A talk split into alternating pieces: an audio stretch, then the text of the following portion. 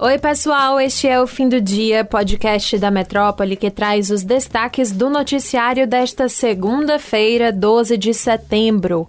Eu sou Luciana Freire e comigo na apresentação, Madison Souza. Oi, Mads. Oi, Lu. Olá, pessoal. A gente começa a semana falando das eleições de 2022. O Tribunal Superior Eleitoral negou, nesta segunda-feira, dia 12, a existência de algum acordo com as Forças Armadas ou outra entidade para apuração dos votos.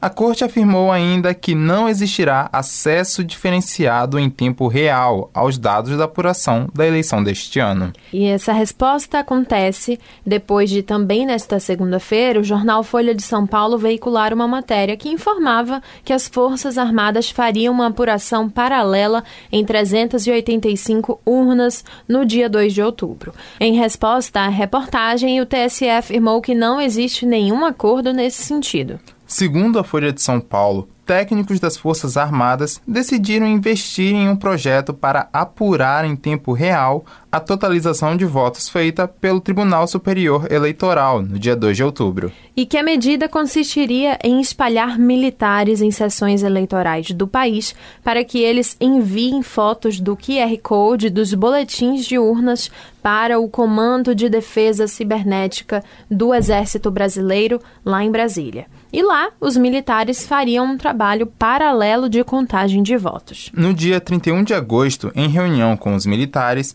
o ministro Alexandre de Moraes, presidente do TSE, fechou um acordo para liberar os arquivos brutos das totalizações de votos para entidades fiscalizadoras. Mas, como comentamos no início desta notícia, o TSE negou que exista um acordo e a gente segue de olho neste assunto.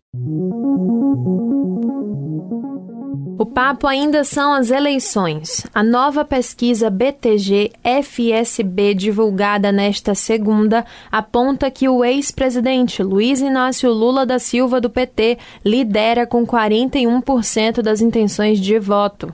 Já o presidente Jair Bolsonaro, do PL, tem 35%. Em relação à rodada anterior do levantamento, Lula oscilou um ponto para baixo, enquanto Bolsonaro oscilou um ponto para cima.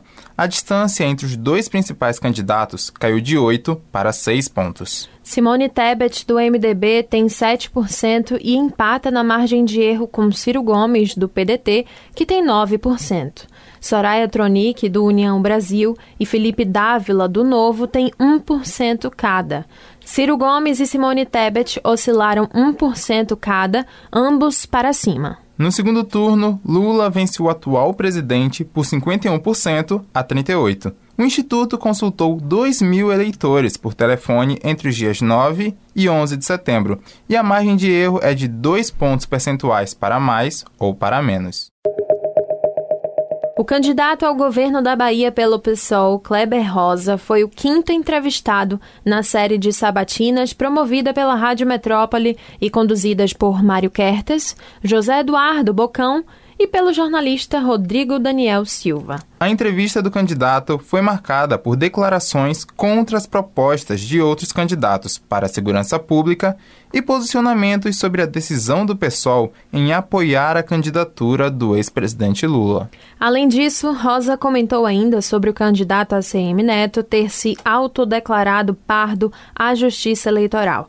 O candidato do PSOL relacionou o caso a estratégias de marketing que buscam conquistar o voto racial. Durante a entrevista, Rosa destacou a forma que, segundo ele, a segurança pública deve ser enxergada. Para Rosa, a direita tem a compreensão de que a violência é um produto da degeneração do indivíduo, que precisa ser abatido. Já para ele, a violência é resultado da exclusão social. O candidato do PSOL foi enfático ao apontar que a solução do problema da violência é fácil, é só promover a inclusão.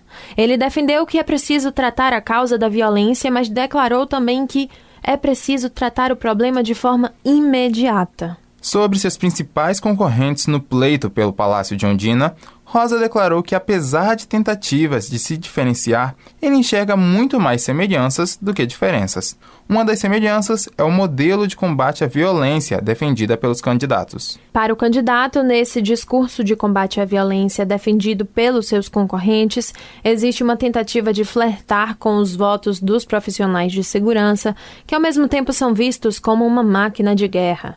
Investigador da Polícia Civil, Rosa atribuiu a esse modelo de combate à violência o crescimento no número de suicídios e de quadros de depressão entre os policiais. Para conferir os destaques da sabatina, basta acessar o metro1.com.br. E fique ligado, viu? Porque a entrevista completa tá lá no youtube.com/barra portal Metro1. O Ministério Público Estadual, por meio da promotora de justiça Thelma Leal, ajuizou nesta segunda-feira uma ação civil pública contra as torcidas organizadas Bamor, do Esporte Clube Bahia, e a torcida organizada Os Imbatíveis, do Esporte Clube Vitória.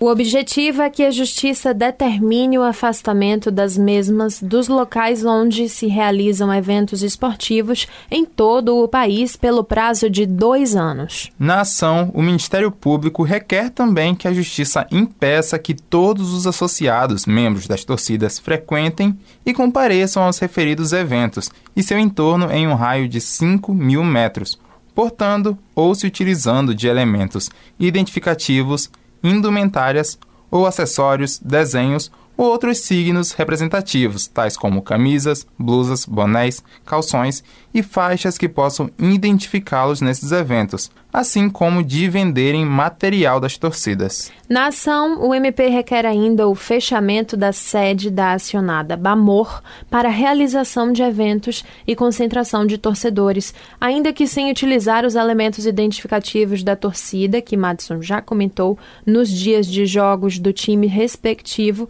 pelo prazo de um ano. Também é requisitado o fechamento da sede da acionada Imbatíveis para realização de eventos e concentração de torcedores nos dias que antecedem os jogos do time respectivo, enquanto durar a suspensão deferida pela Justiça. Além disso, a torcida Os Imbatíveis vão ter que publicar em suas redes sociais oficiais o motivo da suspensão, ou seja, a decisão da justiça na véspera de cada partida que o respectivo time for disputar durante o tempo em que durar a suspensão, que a gente comentou, seriam dois anos. Caso os pedidos sejam descumpridos pelas torcidas, o Ministério Público pediu a fixação de uma multa diária de 5 mil reais.